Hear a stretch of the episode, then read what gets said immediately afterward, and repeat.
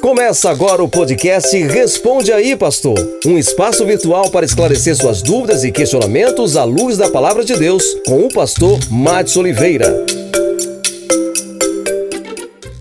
Olá, pessoal, sejam todos bem-vindos ao podcast Responde aí, Pastor, onde uma pergunta por vez nós temos uma dúvida a menos. E eu, pastor Matos Oliveira, estou com vocês no dia de hoje para responder uma pergunta que foi enviada pelo WhatsApp sobre o tema Crentes e a Ansiedade. Tem sido essa uma pergunta muito recorrente no meu Instagram, nas escolas, nos púlpitos, nas igrejas, e é necessário que nós falemos com mais transparência, com mais profundidade bíblica sobre o tema. Então fica antenado na pergunta da nossa participante e na resposta do Responde aí, pastor. Pastor, como crentes devem lidar com a questão da ansiedade? Crentes ficam ansiosos?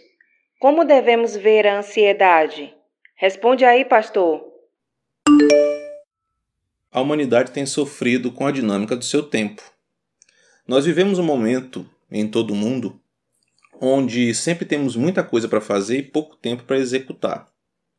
Pessoas ao redor do mundo inteiro, ou principalmente nas grandes metrópoles, andam ocupadas demais, atarefadas demais, sempre é, com aquela sensação de que estão produzindo pouco e que em muitas áreas das suas vidas elas estão rendendo menos do que deveriam render. Está cada vez mais comum pessoas afirmarem que estão cheias de coisa para fazer, que estão com agendas amarrotadas de compromisso e que vivem à mercê de realizar o máximo de coisas no mínimo de tempo. Quase não mais temos tempo livre, momentos de contemplação, de solitude, de folga ou férias, coisas assim que fazem bem para a nossa disciplina espiritual, da contemplação e da adoração. Nós movimentamos ah, o nosso relógio para resolver pendências de coisas que não conseguimos realizar ah, no prazo determinado. Nós temos um dia curto para tantas coisas que nos oferecemos a fazer. Ao longo do tempo, toda essa dinâmica social foi atacando o ser humano de uma forma que ele não percebeu. E nos últimos tempos nós temos tido um avanço, um crescimento do fenômeno da ansiedade, que é um problema que atinge todo o nosso ser. A começar pelas emoções, a ansiedade gera medo e insegurança. Gera uma sensação de apreensão ou de impotência, medo de morrer, sensação de estar morrendo, confusão mental, sensação ou sentimento de perigo iminente, ataques de pânico e por aí vai.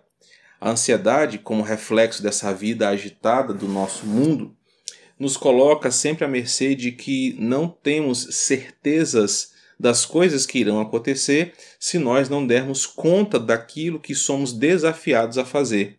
Por isso, a ansiedade, como um fenômeno global, tem atacado as nossas emoções. Pessoas estão inseguras, pessoas sentem medo do amanhã, pessoas se sentem impotentes e, quando olham para o futuro, se sentem desprotegidas e por isso refletem isso em seus corpos, ah, não apenas em suas emoções. A ansiedade, quando ataca o nosso corpo ou quando se manifesta em nosso corpo, ela vem acompanhada de alguns sintomas que são muito perceptíveis. Por exemplo, aumento do ritmo cardíaco, sudorese, náuseas, respiração acelerada, dor no peito, calafrios, são alguns dos sintomas que refletem o grau de ansiedade que a nossa geração tem vivido nos últimos tempos. Tanta pressão social e desejo de ser alguma coisa, de ter alguma coisa, colocaram o homem moderno em um ritmo frenético de preocupação com o amanhã e as suas incertezas.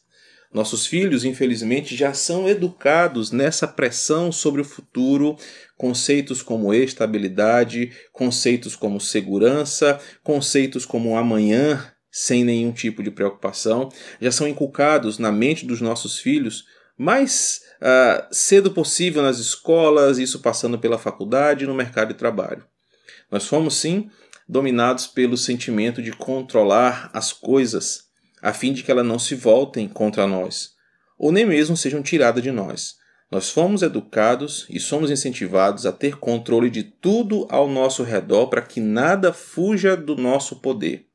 Nós queremos ter controle sobre o nosso dinheiro, sobre os nossos relacionamentos, sobre as nossas emoções, nós queremos ter controle sobre as coisas ao nosso redor para que nada nos pegue de surpresa. Nós queremos ter controles ou certeza sobre a nossa saúde. Por isso, batalhamos para ter uma boa saúde e um plano de saúde que possa nos ajudar no momento de perigo. Nós queremos ter certeza sobre as nossas finanças. Então, por isso, investimos nosso dinheiro, queremos os melhores empregos que nos deem estabilidade, que nos tragam uma felicidade hoje e amanhã. Nós queremos ter certeza sobre o hoje, mas também queremos ter certeza sobre o nosso amanhã. Nos tornamos extremamente preocupados com o dia de amanhã, que nos ocupamos demasiadamente no dia de hoje e não temos percebido como esse estilo de vida tem adoecido a nossa humanidade. Nós vivemos um hoje num ritmo tão frenético, num ritmo tão acelerado e tão preocupante para garantir uma, um futuro tranquilo e de forma saudável para todos nós. Só que não temos percebido como essa proposta de viver dessa maneira está adoecendo nós como seres humanos. A ansiedade, então, deve ser vista por nós de, umas, eh, de algumas maneiras que podem ser muito úteis ao longo desse podcast.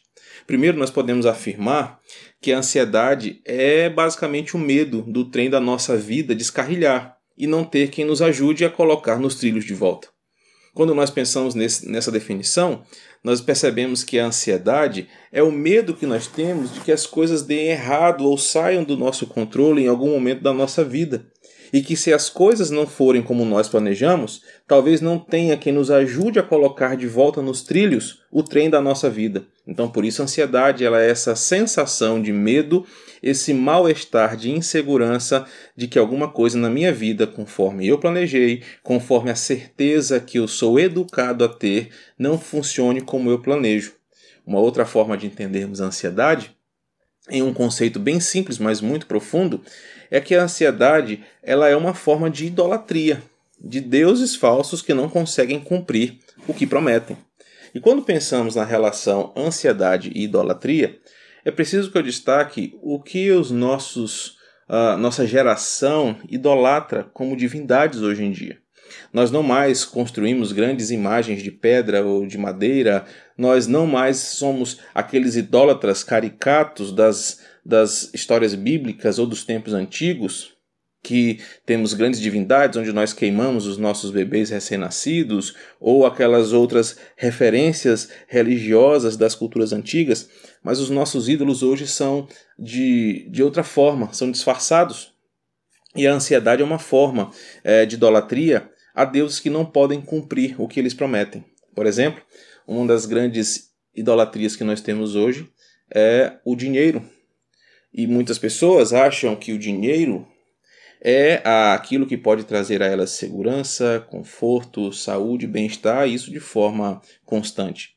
O problema é que ídolos como o dinheiro são ídolos fracos, frágeis e que muitas vezes não podem suprir aquilo que prometem aos seus adoradores. Então a ansiedade é o encontro frustrante de um adorador encegueirado a um ídolo que não pode sustentar o que ele promete uma vez que o dinheiro se vai, uma vez que a beleza se esvai, uma vez que o patrimônio se perde, esses ídolos que não podem sustentar as suas promessas causam ansiedade em seus adoradores, que agora, com as incertezas do amanhã, não sabem como viverão e por isso refletem em seus corpos e em suas emoções a dor de uma vida incerta. A ansiedade também é fruto de um coração orgulhoso, que se acha autossuficiente e que quer ter tudo sob o seu domínio. Quando pensamos no conceito de ansiedade, nós pensamos que nós somos uma geração que foi incentivada a conquistar tudo o que queremos, que nós somos capazes, nós temos poder, que nós podemos fazer mais. Então, cada vez mais a nossa geração se tornou orgulhosa dentro do seu coração. Nós somos incentivados a alcançarmos tudo o que queremos e não ter limite para os nossos sonhos. O problema é que quando pensamos na vida dessa forma, algumas situações elas não podem ser alcançadas pelo nosso coração orgulhoso, pelo nosso coração autossuficiente. Nós precisamos de ajuda, precisamos de outras pessoas, precisamos construir um relacionamento social que nos favoreça em estabelecer uma vida tranquila.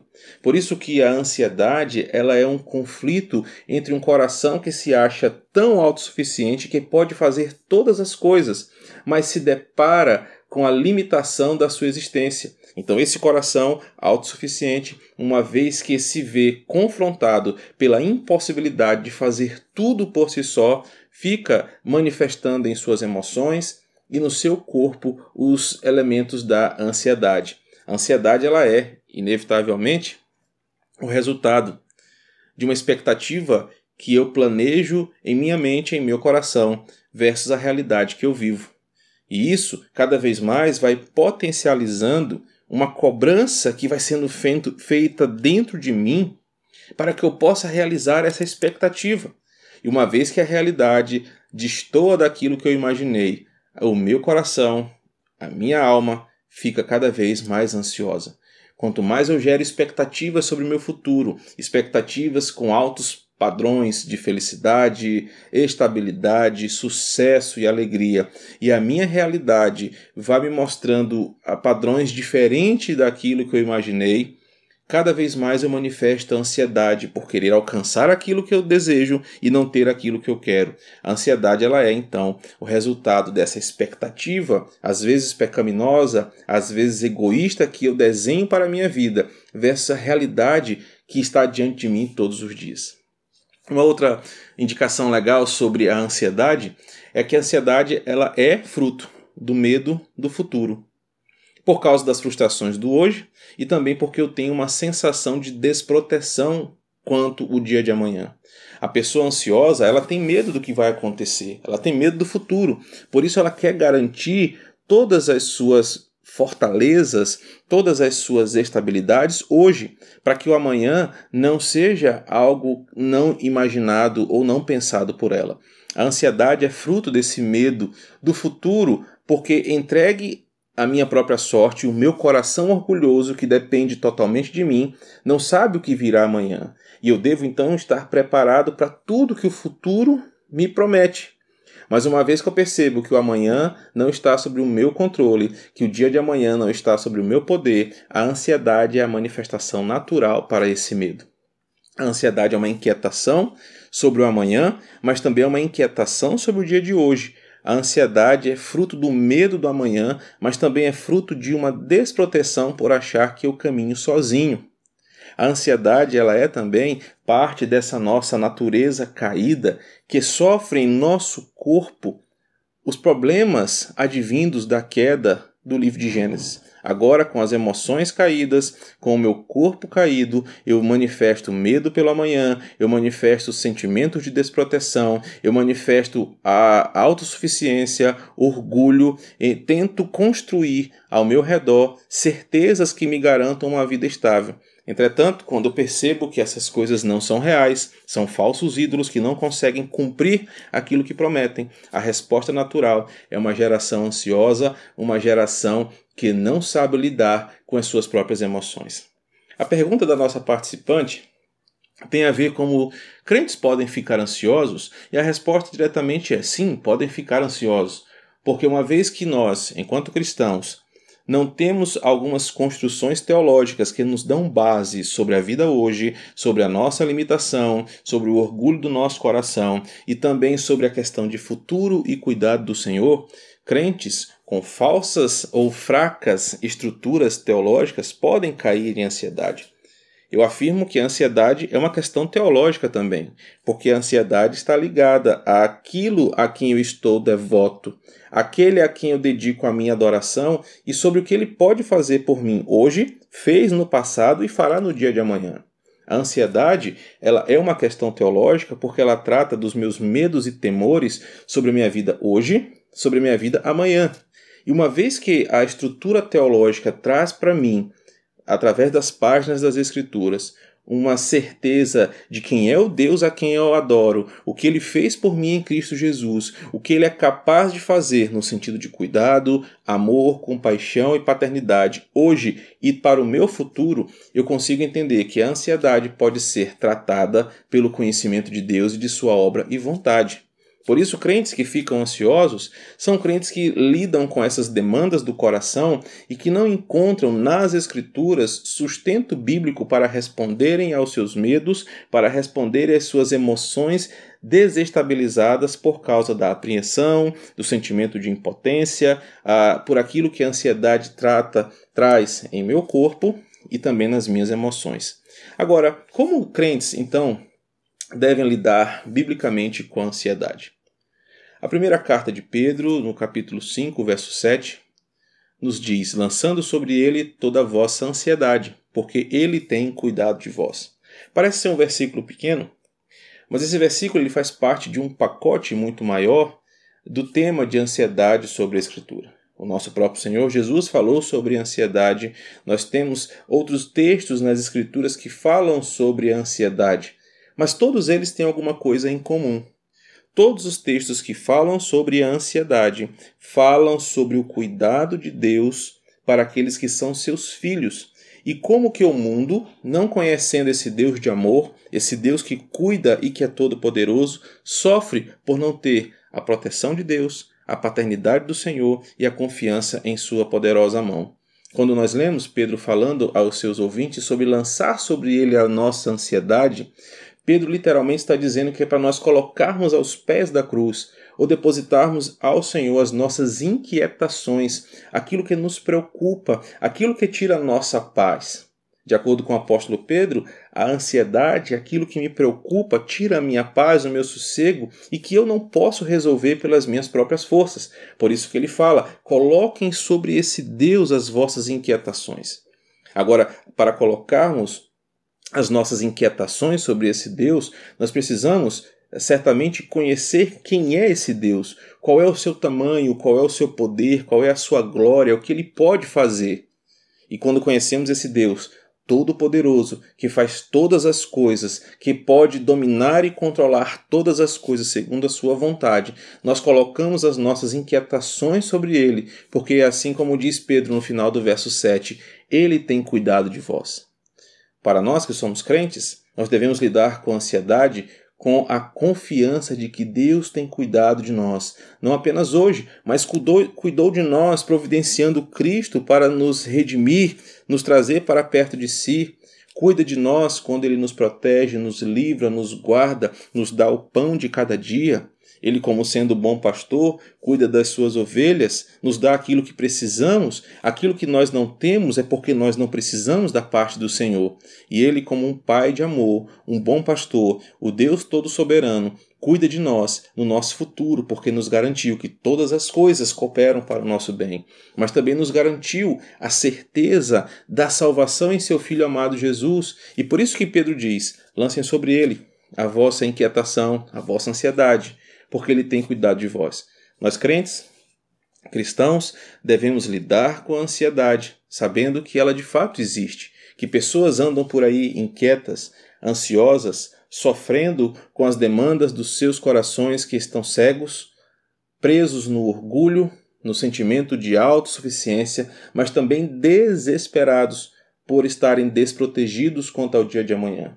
Cristo disse que os gentios é que vivem dessa forma, porque eles não conhecem Deus e sua paternidade. Mas nós cristãos, quando vivemos sob o domínio do Senhor, debaixo do seu manto de poder e de glória, nós estamos seguros, porque ele tem cuidado de nós. A ansiedade deve ser vista por nós como um problema que Deus e a sua palavra podem resolver.